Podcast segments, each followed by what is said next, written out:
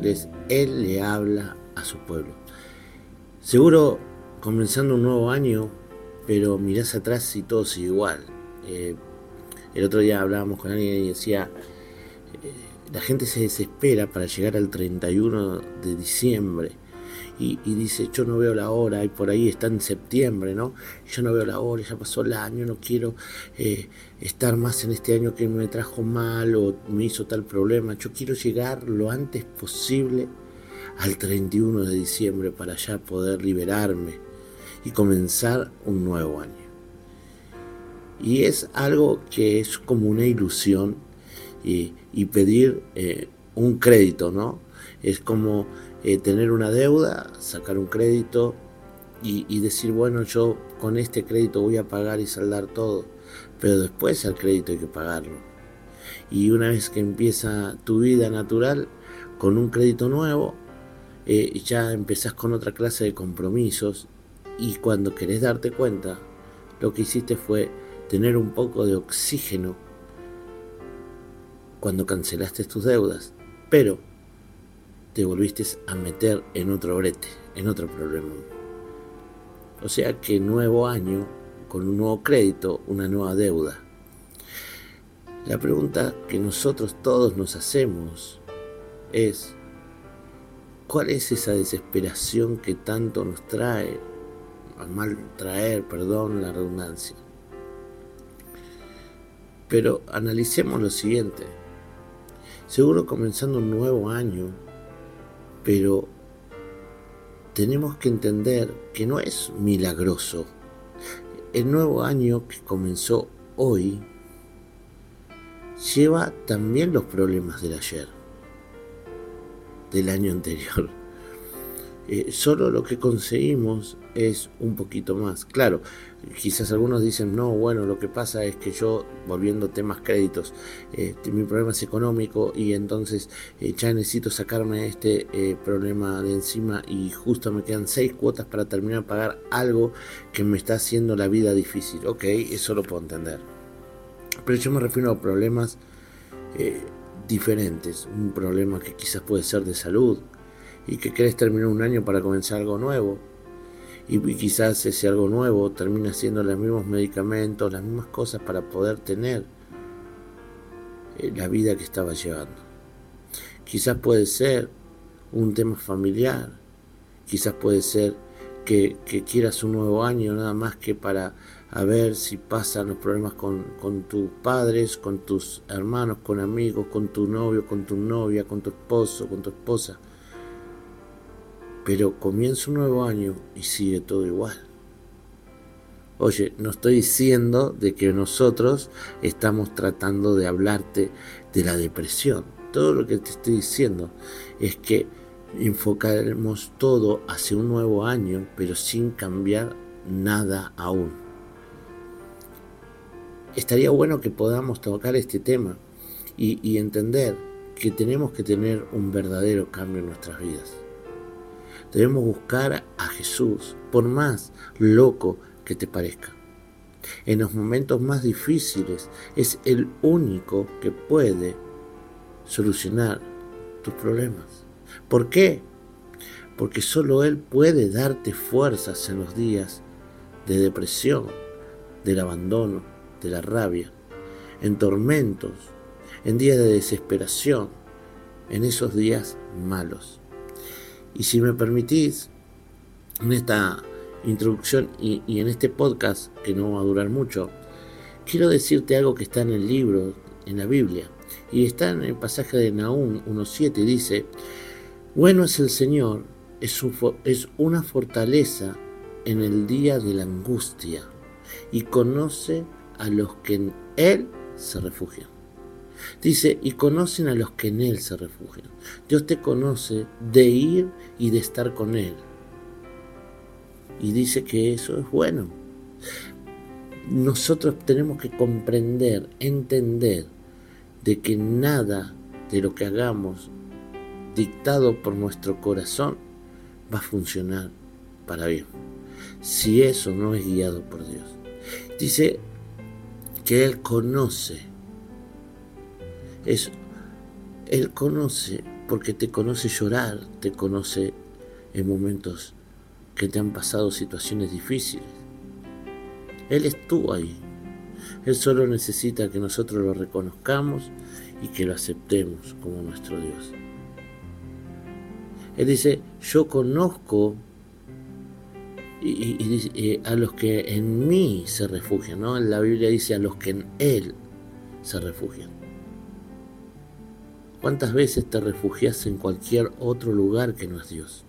¿Cuántas veces buscas en lugares que te han llevado o en lugares que, que te han prometido curaciones o sanidades o promesas que son difíciles de cumplir? Pero nada es imposible para Dios. A veces cometemos errores en buscar soluciones en lugares donde no las hay. Y eso nos trae una depresión, eso nos trae un, mal ánimo, eso nos trae una angustia, eso nos trae un fracaso, eso nos trae miles de preguntas y ninguna respuesta. Por eso Él dice que Él conoce a los que en Él se refugian. Porque solo en aquellos que lo buscan de un corazón agradable y honesto. Más adelante dice el Salmo 46.1, dice, Dios es nuestro amparo y fortaleza, nuestro pronto auxilio en las tribulaciones. Y qué maravilloso tener una muy buena noticia. Porque en los momentos más difíciles, en ese momento donde estás pasando la peor angustia, la peor depresión, la peor situación, donde todos te olvidan, donde todos te escapan, donde cada cual tiene una vida diferente a la tuya, donde nadie quiere frenar la pelota que se vive en esta vida, porque cada cual tiene su propio afán, sus propios problemas. Y vos te quedas como un observador, viendo pasar y solo sosteniendo con tu otra mano el gran problema que no puedes solucionar. Y Dios te dice, Dios es nuestro amparo, en donde podemos ir a conseguir un refugio. Y dice nuestra fortaleza, Él te da la fuerza para que vos puedas seguir. Acá hay algo maravilloso, Él no va a hacer las cosas por vos. Él te dice, vos la vas a hacer, pero yo te doy las fuerzas para que la hagas, porque en mí hay nuevas fuerzas. Nuestro pronto auxilio es Dios en la tribulación. Él no es la rueda de auxilio, esa que va en el auto o en el carro y que pincha y que automáticamente la cambio y continúo. Dios es todo tu auxilio en el momento de la tribulación, en el peor momento de tu vida, en el desamparo, donde hasta quizás tu misma familia te traicionó, hasta donde quizás tu misma madre o padre te abandonaron, hasta quizás aquellos que te dan vuelta la cara hoy y vos decís yo no hice nada. ¿Cuántas personas dicen, no sé qué hice, yo no hice nada malo, yo nací y desde que nací hasta hoy que tengo uso de razón, todo me sabe a malo. Hay momentos que son procesos difíciles que pasamos en la vida, pero Dios nos da la posibilidad de buscarlo a Él y entender que Él es el único que tiene las respuestas para todas aquellas preguntas. Dice, y en los momentos más difíciles que estés pasando, no te olvides, el único amparo es Jesús. Un poquito más adelante, dice Isaías 41:10, me dice, no temas porque yo estoy contigo, no tengas miedo porque yo soy tu Dios, te fortaleceré y también te ayudaré, también te sustentaré con la diestra de mi justicia. ¿Cuántas personas están pidiendo justicia por una situación? ¿Cuántas personas están pasando dolores, angustias, sufrimientos, amarguras, quebrantos? porque se sienten totalmente abandonados, porque se sienten totalmente desprotegidos, porque se sienten totalmente vulnerados. Y Dios te dice, no temas. Y que Dios te diga, no temas. Lo que decía acá eh, el profeta Isaías, el no temer es quitarle toda la presión que tenemos a veces los seres humanos cuando no encontramos el sendero, el camino por donde tenemos que ir. La desesperación se convierte en, una angustia que nos lleva al temor hasta el punto de no saber qué elegir, a dónde ir. No temas. Y, después, en consecuencia de decir no temas, te dice, porque yo estoy contigo. Te da la seguridad y la firmeza de que nadie puede lastimarte si estás con Él. Entender de que vivimos una vida pasajera, pero Dios habla un poquito más allá de la angustia del hoy. Habla de la angustia de aquel que tiene una muerte eterna. Y Dios te dice, no temas porque yo voy a estar contigo. Siempre. No tengas miedo porque yo soy tu Dios. Entonces la pregunta sería, ¿verdaderamente eres tu Dios? ¿O tu Dios es cualquier cosa que pasa por cualquier otro lugar que no se llame Jehová Dios de los ejércitos?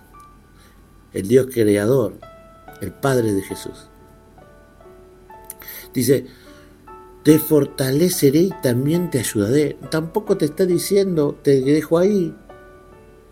Te dice, yo te voy a ayudar en la situación. Ahora, no está diciendo, vos no vas a hacer absolutamente nada, de esto me encargo yo. Él va a decir, vos vas a seguir tu camino, pero ahora es diferente. Porque ahora vas a estar conmigo para que no temas, porque yo estoy contigo. Vas a caminar de mi mano y no tengas miedo, porque yo soy tu Dios. Y si verdaderamente eres tu Dios, te dice, porque en ese momento yo te voy a fortalecer y también te voy a ayudar en las decisiones que hay que tomar. Y dice, y también te sustentaré de mi mano. O sea que te está diciendo, yo no te voy a dejar, yo no te voy a soltar, yo no te voy a abandonar. Y por final en este pasaje dice, y de mi diestra, en su mano. ¿Sabes qué lindo que Dios nos diga que nos tiene aferrado a su mano? En su mano de justicia. Mira, a veces decimos por qué paso por muchas situaciones. Y a veces es necesario por un proceso de maduración, por un proceso de entendimiento y por un proceso de reconocimiento. Madurar en la vida que llevas cuando la vida está perdida. Valorarla. Valorarte como persona. Reconocimiento a que Él es el creador y que nosotros sin Él no podemos vivir.